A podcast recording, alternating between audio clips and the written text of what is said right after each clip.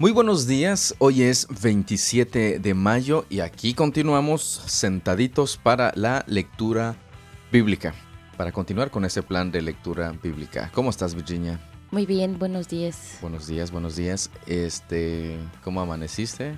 Acostada. Acostada, con los ojos cerrados. Si eso de amanecer de pie o sentado no ayuda, ¿verdad? Ay, pero hay pobrecitos quienes están enfermos y sí amanecen así. Por eso, qué bueno que amanecemos acostados. La verdad es que sí. Oye, este, ¿qué nos toca leer el día de hoy? Hoy vamos a terminar con números 36, que ya se acaba el libro, Salmos 80, Isaías 28 y Segunda de Juan 1. Perfecto, esa es la lectura que nos corresponde el día de hoy y recuerda también que tenemos ciertas recomendaciones que todos los días lo recordamos por si se nos empiezan a olvidar las cosas. Um, recuérdanoslo, Vichy. Orar, observar, preguntar, anotar, investigar y aplicar. Perfecto, ya es el tonito le das. Y aplicar. Para que cambie un poquito. Para que cambie un poquito. Mira, hasta tu tono ya tienes. Bueno, pues ya estamos listos este, para empezar la lectura del día de hoy. Recuerde que en la descripción de cada episodio está un enlace por el cual nos puede usted enviar una nota de voz. Si usted tiene instalado la aplicación de Anchor, es esa aplicación en la cual estamos este, subiendo las, los, podcasts. Y por esa aplicación, pues puede usted enviarnos esa nota de voz por medio del enlace que estamos este, proveyendo en esta descripción. De igual manera está un correo electrónico por medio de ese correo electrónico también usted nos puede escribir y este, pues nosotros leeremos su mensaje, su correo con sus observaciones, etcétera. Pero recuerde, si usted asiste a alguna iglesia y tiene a su pastor allí y a sus líderes de la iglesia, pregúntele a su pastor, pregúntele a sus maestros. Pues creo que ya estamos listos, ¿verdad, Vixen? Así es, ya estamos listos. Perfecto. Café listos. Comenzamos. Comenzamos.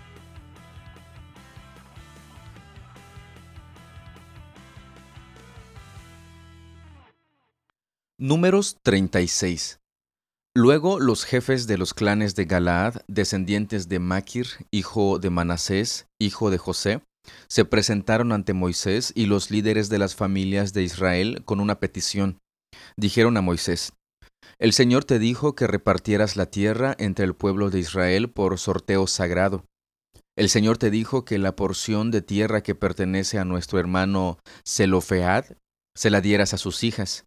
Sin embargo, si ellas se casan con hombres de otra tribu, llevarán consigo sus porciones de tierra a la tribu de los hombres con quienes se casen. De esa manera, el área total de la tierra de nuestra tribu se reducirá. Entonces, cuando llegue el año de jubileo, esa porción de tierra se agregará a esa nueva tribu y provocará que nuestra tribu patriarcal la pierda para siempre. Así que Moisés les dio a los israelitas, de parte del Señor, el siguiente mandato. El reclamo de los hombres de la tribu de José es legítimo.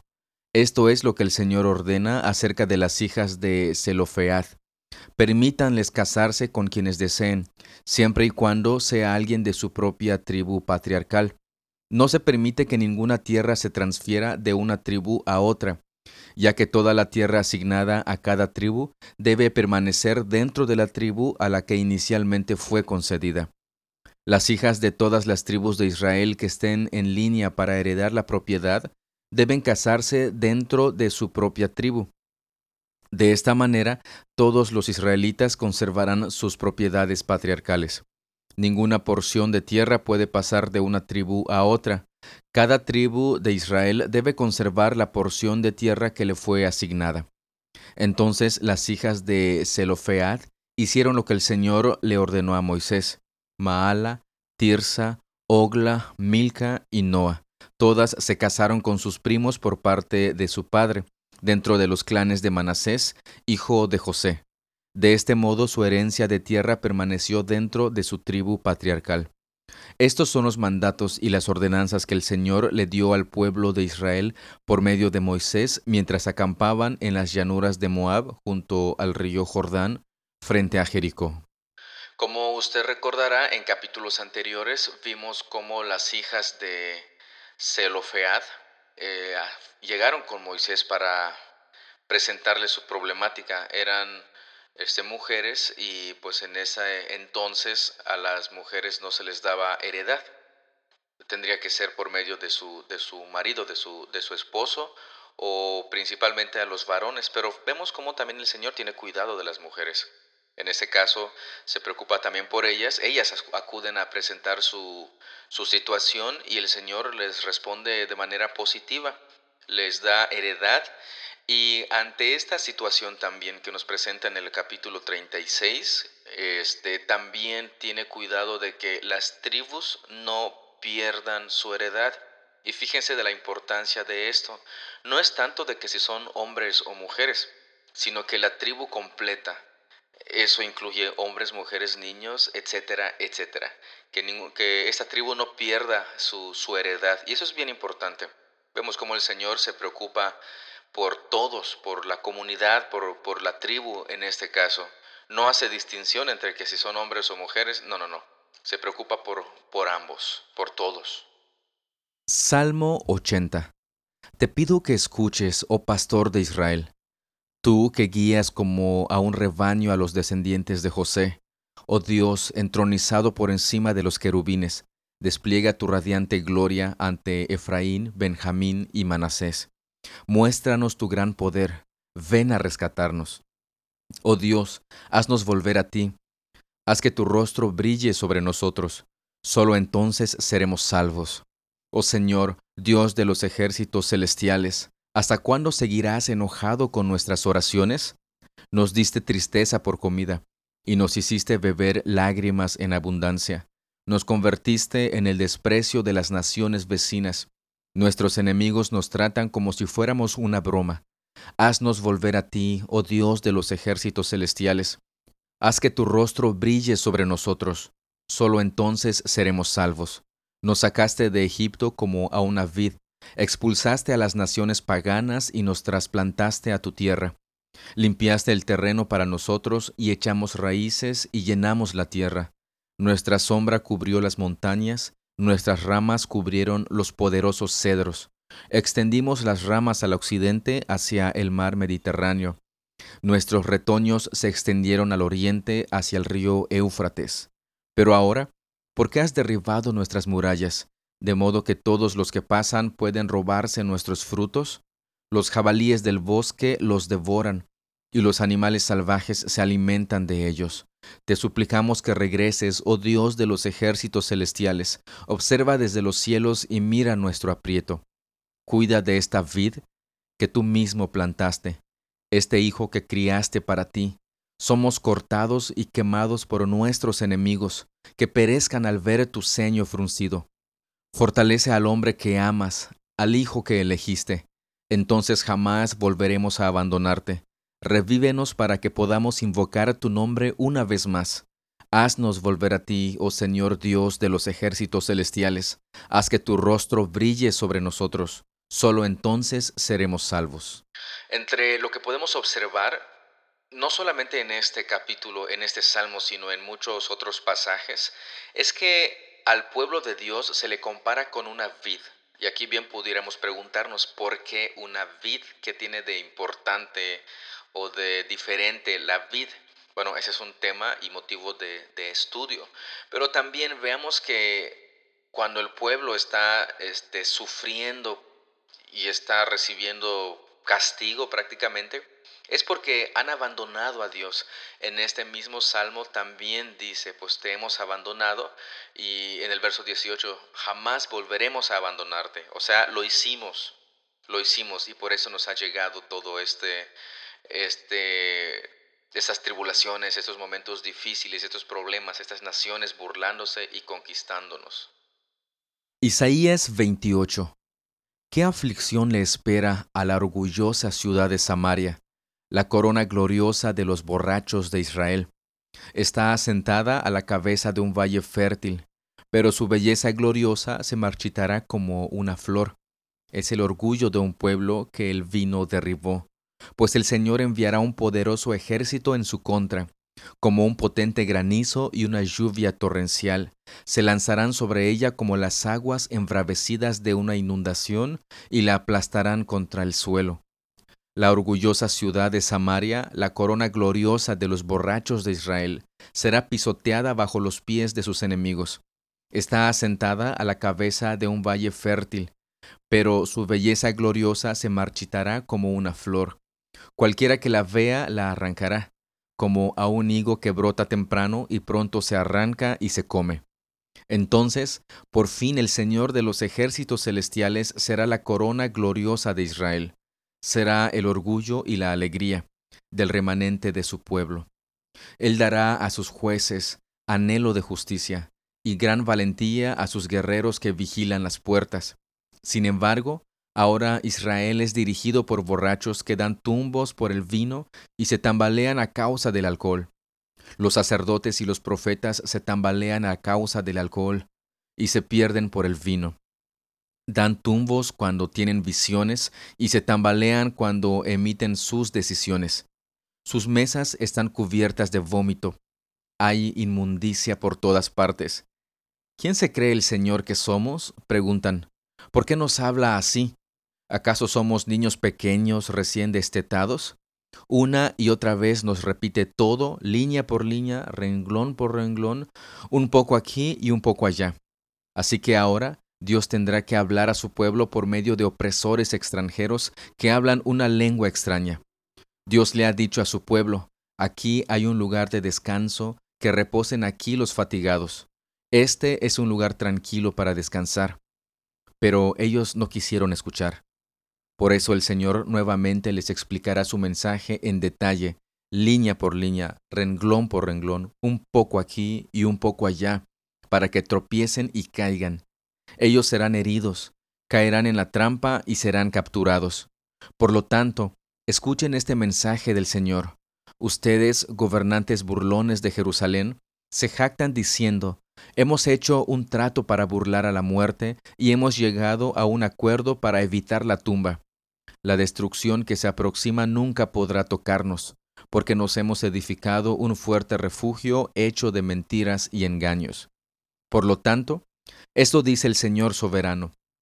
Miren, pongo una piedra de cimiento en Jerusalén, una piedra sólida y probada. Es una preciosa piedra principal sobre la cual se puede construir con seguridad. El que crea jamás será sacudido. Los probaré con la cuerda de medir de la justicia y con la plomada de la rectitud. Puesto que su refugio está construido de mentiras, un granizo lo echará abajo. Puesto que está hecho de engaños, una inundación lo arrasará. Anularé el trato que ustedes hicieron para burlar a la muerte, y revocaré su acuerdo para evitar la tumba. Cuando el terrible enemigo arrase la tierra, ustedes serán pisoteados. Una y otra vez vendrá esa inundación, mañana tras mañana, día y noche, hasta que arrase con todos ustedes. Este mensaje llenará de terror al pueblo, la cama que ustedes hicieron es demasiado pequeña para acostarse en ella y las mantas son demasiado estrechas para cubrirlos. El Señor vendrá, como lo hizo contra los filisteos en el monte Perasim y contra los amorreos en Gabaón. Vendrá para hacer algo extraño, vendrá para hacer algo poco común. El Señor, el Señor de los ejércitos celestiales, ha dicho con claridad que está decidido a aplastar toda la tierra Así que no se burlen más, de lo contrario, su castigo será aún mayor. Escúchenme, escuchen y presten mucha atención. ¿Acaso el agricultor siempre ara pero nunca siembra? ¿Está continuamente labrando la tierra y nunca plantando? ¿No siembra finalmente sus semillas, comino negro, comino, trigo, cebada y trigo espelta? Cada uno en la forma correcta, y cada uno en el lugar que le corresponde? El agricultor sabe exactamente qué hacer, porque Dios le ha dado entendimiento. Nunca se usa un mazo pesado para trillar el comino negro, sino que se golpea con varas livianas. Nunca se pasa una rueda de trillar sobre el comino, al contrario, se golpea suavemente con un mayal. El grano para el pan se muele con facilidad, por eso no lo tritura demasiado. Lo trilla bajo las ruedas de una carreta, pero no lo pulveriza. El Señor de los ejércitos celestiales es un maestro maravilloso y le da gran sabiduría al agricultor. Me llama mucho la atención cuando dice que los de Samaria se creían bastante sabios, bastante buenos, y ellos dicen, ya nos lo repetiste una vez, ya no lo queremos escuchar. Estoy parafraseando, ¿no? Dice, ¿acaso somos niños pequeños? ¿Acaso no podemos comer? Una vez, una tras otra vez nos repites todo, línea por línea, renglón por renglón, un poco aquí y un poco allá. La queja de ellos. Pero vean que finalmente Dios les dice, pues lo repito de esta manera, línea por línea, renglón por renglón, un poco aquí y un poco allá. ¿Por qué? Pues porque simple y sencillamente no quisieron escuchar. Es como cuando dicen actualmente, estás viendo y no ves. Y justamente por esa razón. Y pues la ira del Señor y el juicio del Señor viene precisamente por eso. Y entonces lo que hace el Señor, lo que la decisión que toma es precisamente enviarle a estas naciones, pues para que de esta manera al menos escuchen. Y es justamente lo que hemos estado leyendo en los capítulos anteriores con el pueblo de Israel. Se desviaron de Dios, dejaron a Dios y entonces el Señor los llama de manera poderosa. Segundo de Juan 1. Yo, Juan el anciano, les escribo esta carta a la señora elegida y a sus hijos, a quienes amo en la verdad. Y no solo yo, sino también todos los que conocen la verdad, porque la verdad vive en nosotros y estará con nosotros para siempre. La gracia, la misericordia y la paz que provienen de Dios Padre y de Jesucristo, el Hijo del Padre, permanecerán con nosotros, los que vivimos en la verdad y el amor. Qué contento me puse al encontrarme con algunos de tus hijos y ver que viven de acuerdo con la verdad, tal como el Padre lo ordenó. Les escribo para recordarles, queridos amigos, que nos amemos unos a otros. Este mandamiento no es nuevo, sino que lo hemos tenido desde el principio. El amor consiste en hacer lo que Dios nos ha ordenado, y Él nos ha ordenado que nos amemos unos a otros, tal como ustedes lo oyeron desde el principio. Les digo esto porque muchos engañadores han salido por el mundo. Ellos niegan que Jesucristo vino en un cuerpo humano. Tales personas son engañadores y anticristos. Tengan cuidado de no perder lo que hemos logrado con tanto trabajo.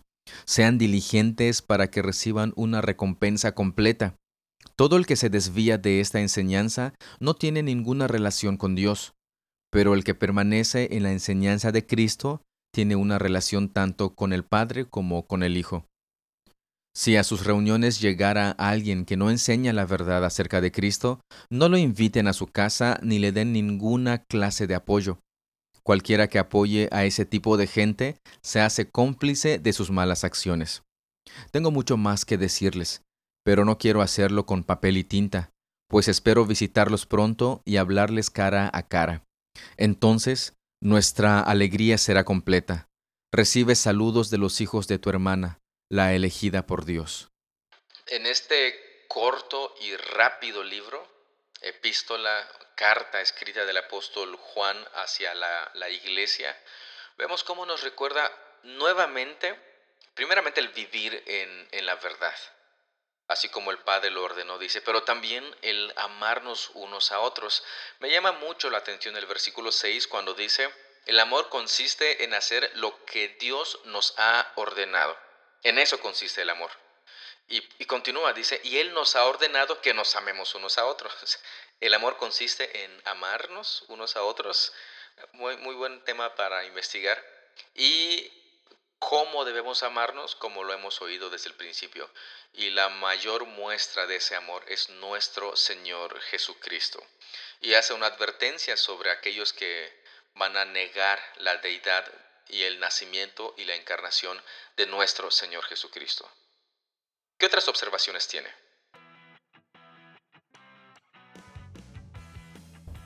Pues ya terminamos, Vixi, el día de hoy este, con la lectura bíblica más cómodos, con, ¿verdad? Con tecnología este, completa. sin fallos hasta, ahora y hasta hoy, pero bueno, ya, ya estamos aquí. Ayer, ayer nos debiste tu comentario, así que este, tus observaciones, mejor dicho, del texto, así que pues adelante. Está, está bien que no lo haya dicho porque continuamos en Segunda de Juan y sigue eh, hablando acerca de, de, lo que tú decías en tu, en tu pequeño comentario, ¿no? De que eh, amémonos unos a otros, que vivamos conforme a lo que eh, el amor de Dios nos ha eh, ordenado. Y también me llama la atención el versículo 3 porque dice la gracia, la misericordia y la, la paz que provienen de Dios Padre y de Jesucristo. O sea, no hay ningún otro lado donde vamos a encontrar esto, buscar o buscarlo en otro lado y lo vamos a encontrar, sino que directamente proviene de Dios y solo ahí es donde lo vamos a, obtener. Definitivamente no hay otro lugar. Ay, es que siento paz en mi corazón por tal cosa. Nah, no, definitivamente no. Y, y, siempre he dicho que la cuestión esa de, hablando del punto que mencionaste de paz en el corazón, que incluso hasta los más perversos pueden dormir tranquilitos, se podría decir que tienen paz en su corazón, pero eso no es la paz que Dios da. Porque hay quienes toman decisiones, por ejemplo, y dicen, ah, es que si lo haces por amor y sientes después una paz en tu corazón, es que es de Dios. Primero tenemos que ver, preguntar a qué tipo de paz se refiere, a la que da el mundo, porque pues si dice que Jesús nos da una paz que no da el mundo, significa que el mundo da otro tipo de paz que no es el que Dios da. Y pues si podemos ver a gente bastante perversa, bastante mala, que aún haciendo sus cochinadas, perdón por la expresión, dice incluso el proverbio que dice no están tranquilos si no hacen cosas malas y ya cuando lo hacen como que, ah, ya lo hice. Pues están durmiendo tranquilos, están mejor que nosotros quizá. Pero no significa que Dios esté de acuerdo con eso, por esa, entre comillas, paz en su corazón.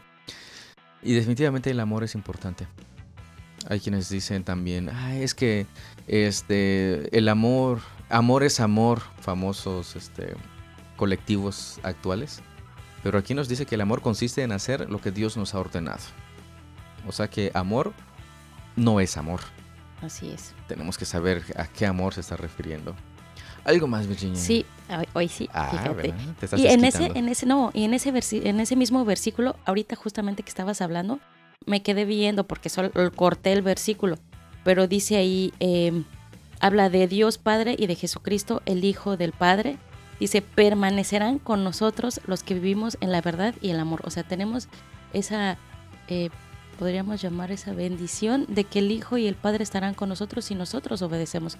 Si seguimos su palabra, si seguimos eh, eh, compartiendo el Evangelio y trabajando en aprender del Evangelio que es la palabra de Dios. Sí, solamente una pequeña aclaración porque se puede se puede cambiar los, los, este, el orden de las cosas. Nosotros podemos amar a Dios porque Dios nos amó primero, eso ya lo hemos leído. Porque hay, hay quienes, por ejemplo, me lo mencionan de esa manera y, dicen que, pues es que yo amo tanto a Dios y entonces Dios me va a amar. No, no, no. Podemos amar a Dios porque Él nos amó primero. De hecho, en Primera de Juan nos lo, nos lo menciona. Y tienes mucha, mucha razón. Fíjate, Dice, la gracia, la misericordia y la paz que provienen de Dios Padre y de Jesucristo permanecerán con nosotros. Fíjense que provienen, esa gracia, la misericordia y la paz provienen. El origen es Dios, Padre y Jesucristo. Así es. Pero también provienen de ellos y permanecen con nosotros. ¿Con quiénes? Pues los que vivimos en la verdad y el amor. O sea, empieza con Dios, con nuestro Señor Jesucristo, continúa con Él y no hay un final. Exactamente. continúa, continúa siempre con, este, con nosotros los que vivimos en la verdad y el amor. ¿Qué amor?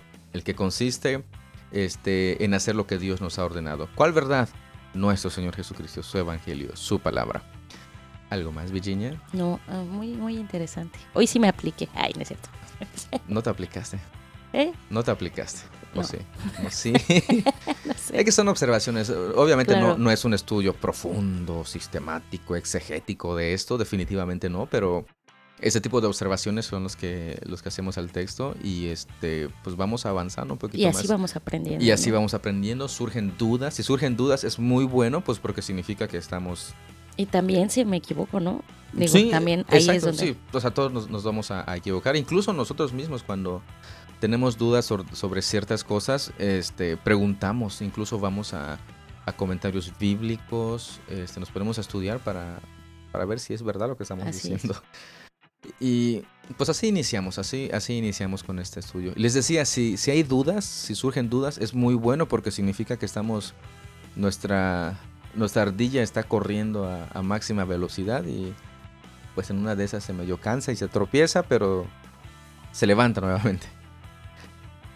Creo que, verdad, ya nos, ya nos pasamos. Pues vamos a concluir, bueno, ya como hemos concluido, pero nos empezamos a despedir de, de ustedes. Nos vemos nos escuchamos el día de mañana y para continuar con este plan de lectura, recuerda que si tiene observaciones, envíenoslo por medio del enlace en la descripción, correo electrónico, mensaje de texto, llamada, etcétera, etcétera. Ahora sí ya aparecen porque ya Ahora sí, sí, sí, ahora sí ya tenemos este el copia y pega que hacíamos siempre del OneNote.